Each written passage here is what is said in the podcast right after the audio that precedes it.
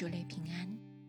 今天我们来完成约伯记第四十二章，从第十节至十七节。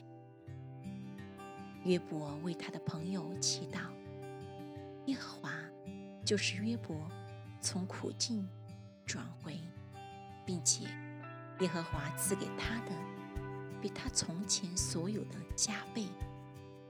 约伯的弟兄姐妹和一些所认识的人都来见他，在他家里一同吃饭，又论到耶和华所降与他的一切灾祸，都为他悲伤安慰他。每人也送他一块银子和一个金环。这样，耶和华后来赐福给约伯，比先前更多。